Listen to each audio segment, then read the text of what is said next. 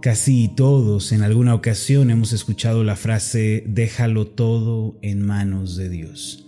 Ya sea que nosotros la hayamos dicho o que hayamos escuchado a alguien decirlo, creo que todos hemos tenido contacto con esta frase.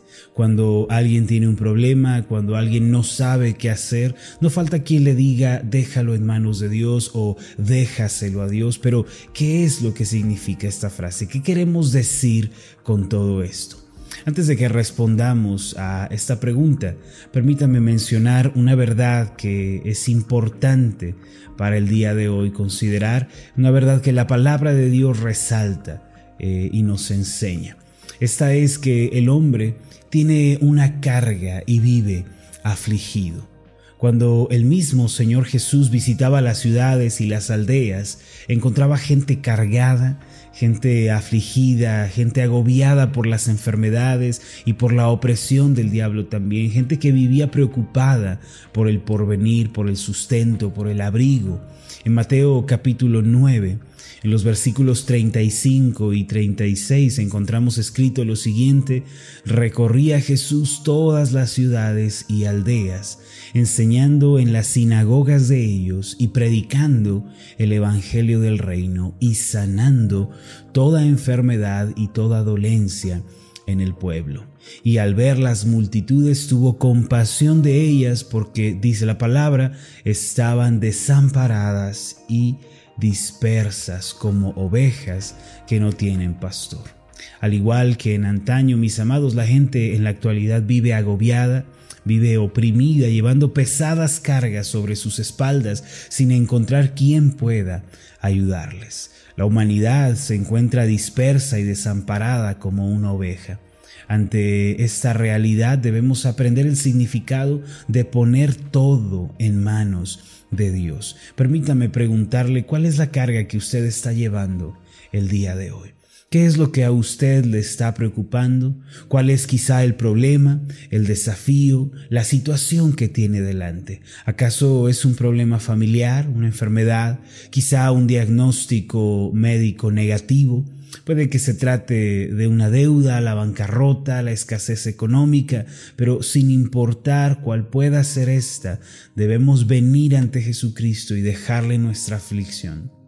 Dejar todo en manos de Dios no significa desentendernos de las cosas y esperar que todo se resuelva por sí solo. No es tampoco ser haraganes o vivir una vida desentendida. Hay quienes piensan equivocadamente como Dios se va a hacer cargo, ya no hace falta que yo trabaje, o puedo ser descuidado, puedo ser mal administrado y al fin y al cabo Dios suplirá, o puedo dejarlo al azar, puedo dejarlo que simplemente la situación suceda, que tenga lugar y no me voy a preocupar, pero aún así decir que Dios se encargue cuando yo no hago mi parte, cuando yo no cumplo mi responsabilidad y estoy siendo perezoso, es una equivocación. Pensar así es un error, ciertamente. Dejar todo en manos de Dios no es adoptar una postura pasiva y desentendida de todo, no. Esto no es ni fe ni confianza en Dios. Dejar todo en sus manos se trata de tomar una postura activa una postura dinámica que coopera con Dios en aspectos muy concretos y prácticos. Por ende, dejar algo en manos de Dios no es desentendernos. No quisiera yo que eso se entendiera cuando mencionamos déjalo todo en manos de Dios, sino más bien es atendernos, es ocuparnos. No es vivir preocupados, sino ocupados. Dejar todo en manos de Dios consiste en cuatro aspectos principales que el día de hoy quiero compartir con ustedes. A partir de este día vamos a estar compartiendo estos aspectos para que juntos aprendamos a ponerlo todo en las manos de Dios paso a paso. Durante los días anteriores hablamos sobre que el Señor está con nosotros, Él nos acompaña, sobre la verdad de que Él nos extiende la mano, Él está a nuestro lado y de que debemos ir al Señor, que Él debe ser nuestra fuente de ayuda.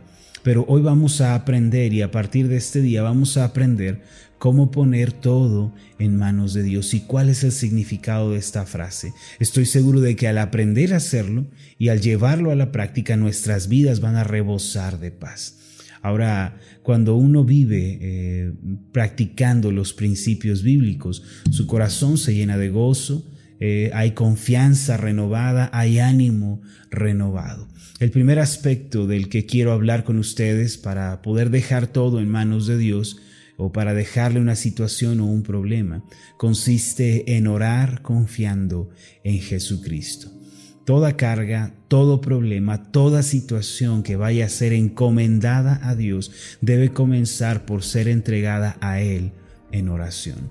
El apóstol Pablo nos enseñó sobre este aspecto cuando mencionó en Filipenses 4 versículos 6 y 7 lo siguiente, por nada estéis afanosos sino sean conocidas vuestras peticiones delante de Dios en toda oración y ruego con acción de gracias.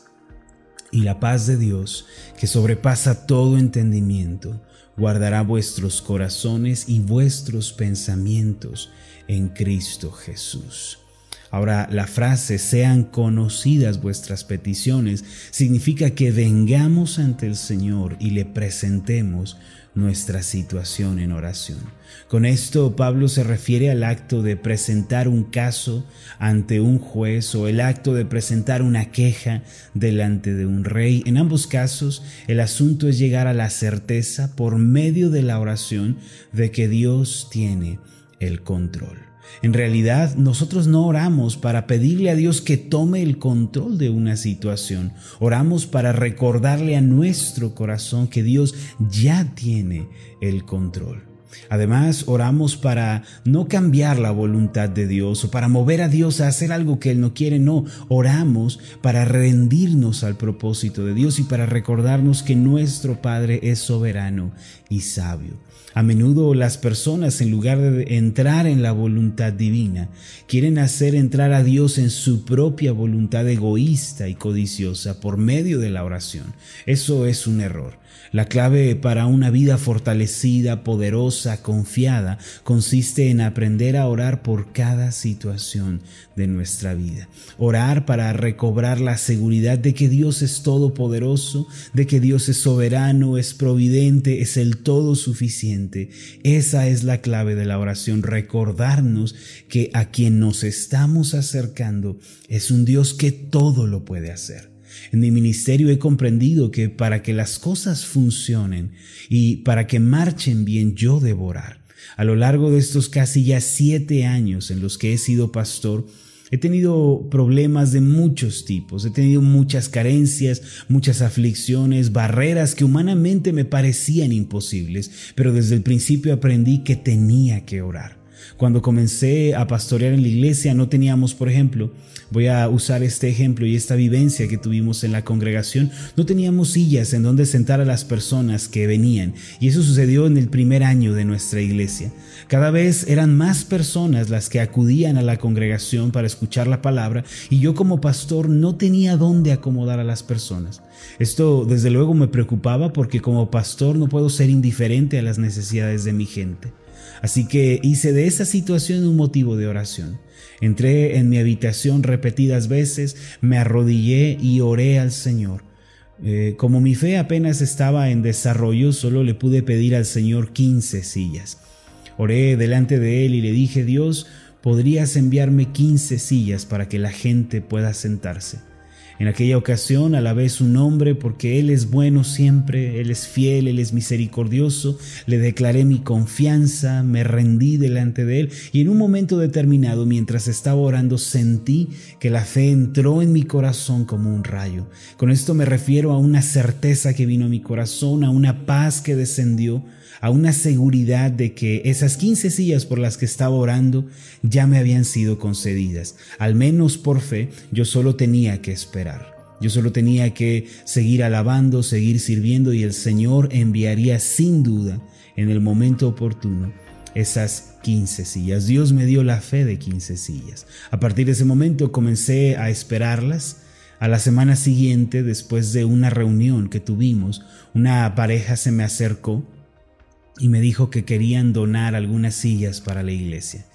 Las llevaron con mucha alegría y después se fueron. De pronto me quedé solo frente a esas sillas. Asombrosamente eran 15, exactamente tal y como las había pedido en cantidad. A partir de ese entonces comprendí, tengo que traerlo todo, sea grande o pequeño, delante de Dios. Tengo que traerle toda petición, sea financiera, sea familiar, sea emocional, sea de salud, todo debo traerlo delante de Él en oración, debo exponerlo ante Él y debo esperar. Esa, hermanos, es una de las lecciones más importantes que he aprendido, ya sea que se trate de quince sillas, de la restauración familiar, de la sanidad de una enfermedad, todo debemos traerlo a Dios en oración. Amados, ustedes pueden traer a Dios toda situación que estén viviendo, los libros, la renta, los vestidos, la comida, el negocio, el matrimonio, los hijos, todo lo pueden traer en oración. Pueden tener la seguridad de que Él tiene la situación en sus manos porque Él es soberano. Una seguridad como esta solo se puede adquirir por medio de la oración. No se consigue viendo tele ni estando en el celular, se consigue solamente orando. Solamente en la oración podemos llegar a adquirir aquella seguridad, confianza, esperanza, fuerzas nuevas que tanto necesitamos. Nada alienta tanto la confianza en Dios y la esperanza como la oración. Recuerde, lleve al Señor a partir de ahora toda carga y toda necesidad. Entonces Él va a obrar y Él le va a fortalecer. ¿No lo dice así el Salmo 37, versículo 5? Encomienda a Jehová tu camino, confía en Él y Él hará. Hermanos, yo los quiero animar para que, sea cual sea la situación que estén viviendo, la traigan delante del Señor en oración, hablen delante de Dios de esa situación, pónganla en su presencia, no la guarden ustedes, no la lleven ustedes, sino más bien acudan al Señor. Él escucha las oraciones de su pueblo, así lo dice el Salmo 34, 17. Los ojos de Jehová están sobre los justos y sus oídos atentos a sus oraciones. Ustedes son los justos porque han creído en Jesucristo y han sido justificados por la fe. Así que pueden venir, pueden acudir y presentar toda necesidad que tengan. Si se trata de algunas sillas, libros, si se trata de la comida del día de hoy, de la renta de la siguiente semana, lo que sea, tráiganlo delante de Dios y esperen en Él. No lo hagamos meramente como un concepto. Hermanos, es necesario que al terminar este video vayamos a nuestras rodillas y lo presentemos. Permítanme hacer una oración. Vamos a orar. Amado Dios y Padre Celestial, gracias porque siempre estás escuchando las oraciones de tu pueblo. Tú tienes un corazón dispuesto a escuchar y a atender la oración de los amados tuyos, de aquellos que han sido redimidos por la sangre de Cristo. Por eso, Señor, ayúdanos, te pedimos a tener certeza de que podemos traerte toda situación, por pequeña que sea, por trivial que nos parezca, si nos preocupa, te la podemos presentar y podemos orar por eso y podemos esperar. Señor, ayúdanos para que cada día traigamos nuestras cargas, estemos delante de ti, pasemos tiempos en oración alabándote, bendiciéndote y glorificándote. Ayúdanos, Señor, a ser personas que oran por sus necesidades, personas que oran por sus cargas y preocupaciones, pues esto es lo que tú nos has mandado. De esta manera prometiste que la paz celestial que sobrepasa todo entendimiento guardará nuestros corazones y pensamientos en Cristo Jesús. Padre, ayúdanos a ser un pueblo, una iglesia que ora, que sabe tratar toda situación delante de ti, un disgusto, la discordia, los problemas matrimoniales, lo que sea que lo podamos traer a ti en oración. En el nombre de Jesús. Amén y amén.